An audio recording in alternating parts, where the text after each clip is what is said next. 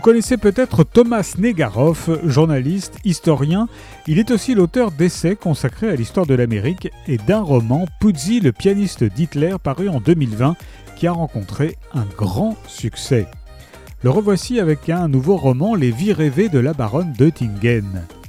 Mais qui était Hélène d'Oettingen, née Helena Mionchiska en Ukraine en 1887, avant de devenir l'une des grandes figures de la belle époque? Peintre, poétesse, romancière, cette femme passionnée et avant-gardiste fut à la fois muse et mécène, empruntant autant de pseudonymes que de vie. Derrière, une seule et même personnalité hors du commun.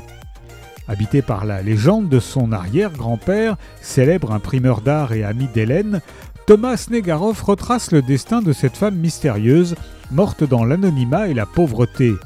Au fil d'une enquête littéraire, il fait de la vie d'Hélène Oettingen un roman. C'est toute la bohème fiévreuse de Montparnasse qui est ici convoquée, celle de Modigliani, d'Apollinaire, du douanier Rousseau ou de Picasso, dont les ombres et les lumières des vies rêvées d'une femme éprise de liberté. Les vies rêvées de la baronne d'Oettingen de Thomas Negaroff est paru chez Albin Michel.